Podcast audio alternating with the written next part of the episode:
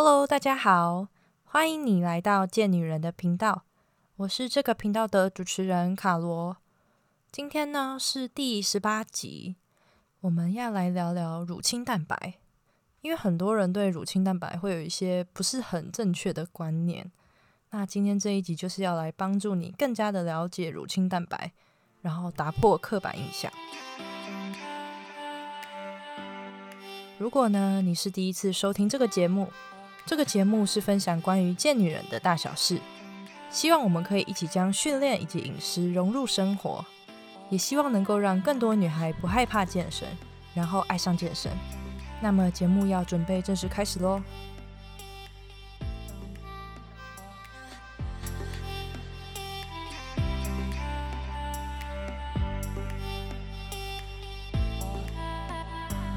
相信现在正在收听的你，一定都知道蛋白质是人体必须要摄取的营养素之一。尤其是有在健身的人，对于蛋白质的需求会比一般人还要来得高，所以也常常看到喝乳清蛋白来获得蛋白质。那如果是没有在运动的人呢？是不是就可以不用喝了，甚至可以不用吃蛋白质？后面这个问题我知道听起来好像有一点偏激。那是因为我身边很多没有在运动的朋友，对于蛋白质的需求可能没有到那么的多，然后一天就吃个一颗蛋来当做是一整天的蛋白质来源，然后我听到的时候都觉得超级不可思议的。那接下来我就是要来分享关于乳清蛋白常听到的一些迷思。迷思一：乳清蛋白真的会变壮吗？不知道你会不会曾经有这样的问号？对于在健身的人而言，摄取足够的蛋白质是很重要的。很多人因此会以为说，那是不是喝了乳清蛋白就会变壮、长肌肉呢？那我没有要长肌肉啊，所以应该是只有健身人士需要喝，对吧？会有这样疑问的人，我想可能对乳清蛋白是什么，然后又是怎么做的不太了解。但是在定义乳清蛋白之前，我们先来说说什么是乳清好了。乳清是乳酪在生产过程之中从牛奶分离出来的液体的部分，也就是制作奶酪的副产品。那它里面含有丰富的蛋白质。其实我们平常在吃优格的时候，上面会有一层淡黄色的液体，那个就是乳清。而乳清蛋白就是把乳清经过一些加工步骤，然后再提炼出来的优质蛋白质，最后就成为我们在市面上常看到的乳清蛋白。从它的制作方式，我们大概可以理解到，所谓的乳清蛋白是经过浓缩再浓缩、提炼再提炼的蛋白质。既然它是蛋白质，那就像是肉、蛋、鱼一样。我想，我们应该不会觉得只有健身的人才会需要吃肉、蛋、鱼吧？乳清蛋白其实只是另一种蛋白质来源而已。所以说，一般健康的人喝，其实也是没问题的。那为什么大部分我们看到的都是健身族群在喝乳清呢？很简单，就是因为要长肌肉。肌肉金字塔的组成是需要蛋白质的，像是健身者或者是运动员这些对蛋白质需求比较大的人，他们蛋白质就需要吃到大约是体重的一点五到两倍的克数。这个公式可能比较抽象一点。我用实际的例子来说明给你听。举例来说，今天你是六十公斤，那一天就至少要摄取九十到一百二十克的蛋白质。那如果你是五十公斤呢？给你三秒的时间想一下。的的的，对，就是七十五到一百克。那如果是平常没有在运动，也没有增肌需求的一般健康成年人。每一天蛋白质的摄取就会落在体重的一倍左右的克数，也就是说，五十公斤的人需要摄取五十克的蛋白质。那么，在这边我先恭喜你已经学会怎么去计算蛋白质了。从上面的数值可以看出来，一样是五十公斤的人，有运动的人他至少要摄取七十五克，而没运动的人大概是五十克。而体重越高，这样的差异只会更明显。有在收听我过去的集数的听众就会知道，肌肉它是一座金字塔嘛，而蛋白质就是建造这座金字塔的原料之一。所以说，再怎么样认真训练，如果没有吃足足够的蛋白质，那这座金字塔也就盖不起来。迷思二：乳清蛋白会洗肾。会有这样的说法，是因为蛋白质被转换成含氮的废物之后。会经过肾脏来排泄，所以乳清蛋白会伤肾，可以说是对，但也不对，因为蛋白质伤肾这件事是有个大前提的，那就是只适用于肾脏不好的病人。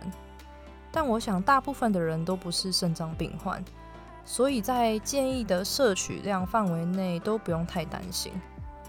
至于你的肾脏是否有疾病，又或是是否是高风险族群，请一定要记得先去咨询医师，然后寻求相关医疗机关的帮助哦。迷思三：猛喝乳清蛋白，然后蛋白质马上达标。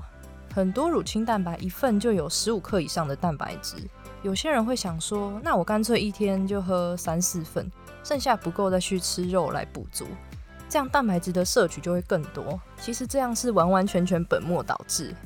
从前面提到乳清蛋白的制作流程，可以发现它是一个蛋白质加工物嘛，也就是说它并不是天然的食物。你可以把它想象成它是肉或是蛋的加工版本。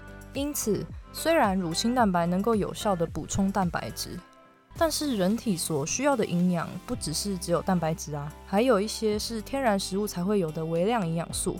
这就是没办法单靠乳清蛋白就能够获得的。如果可以的话，还是建议先从像是蛋啊、豆腐、肉、牛奶、豆浆等等等等这些天然的食物作为蛋白质的优先考量，然后把乳清蛋白当作是辅助品。只要能够从天然食物就能取得足够的蛋白质，就算是不喝乳清蛋白也都是没有关系的。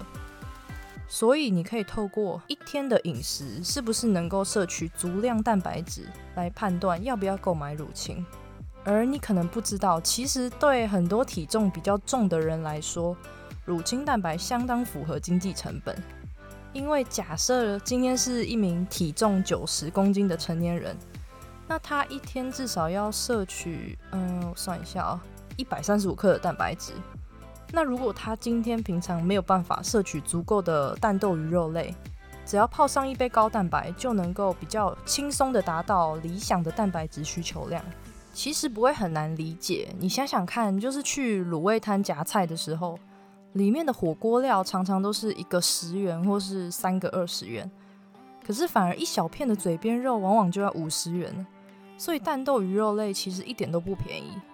那对于要吃大量蛋白质的他们来说，能够从天然的食物取得足够的蛋白质，要不是本身口袋很深，经济条件很好，就是很幸运的有家人煮，完全不需要烦恼。所以以现实层面来说，乳清蛋白就是一个相对便宜的蛋白质选项。那这边最后我来分享一下，我都喝什么乳清蛋白。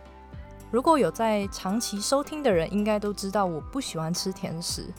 那一开始接触乳清蛋白的时候，我除了觉得很甜，也很不习惯它尾韵会产生的那种代糖味，就是会有一种怪怪的甜甜的感觉留在舌头上面。但是后来也就习惯了，讲的好像还蛮无奈的。但因为真的不是每一天都能透过原型食物来达到我的蛋白质需求量，而我喝的牌子叫做 My Protein，是来自于英国。我记得我买两公斤大概是一千五百元左右，想想看，两公斤的肉或是蛋就不止这个价钱了，所以换算下来是真的很便宜，而这就是它最大的优点。我买的口味是英式奶茶，跟我一样怕甜的人呢，你可以跟我一样冲泡大概五百 m 的水来降低它的甜。那这就是我一直长期在喝，喝了大概有三年左右的乳清蛋白。如果我听到这里也想喝喝看乳清蛋白，又或是平常已经有在喝乳清蛋白，但是想换换口味的人，可以先从它的单包装来购买，因为口味这件事情就是见仁见智嘛。我也有朋友是没办法接受这个口味的。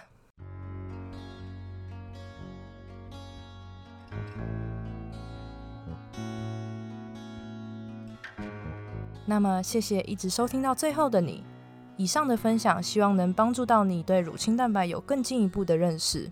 如果这集对你来说有什么 take away，我也欢迎你在这则音频底下留言跟我分享，或是你也可以在 IG 上面 take 贱女人，并放上这一集的截图，账号是底线 listen to Carol 底线，和我说说你的想法。最后，谢谢节目开播以来一直在收听的你。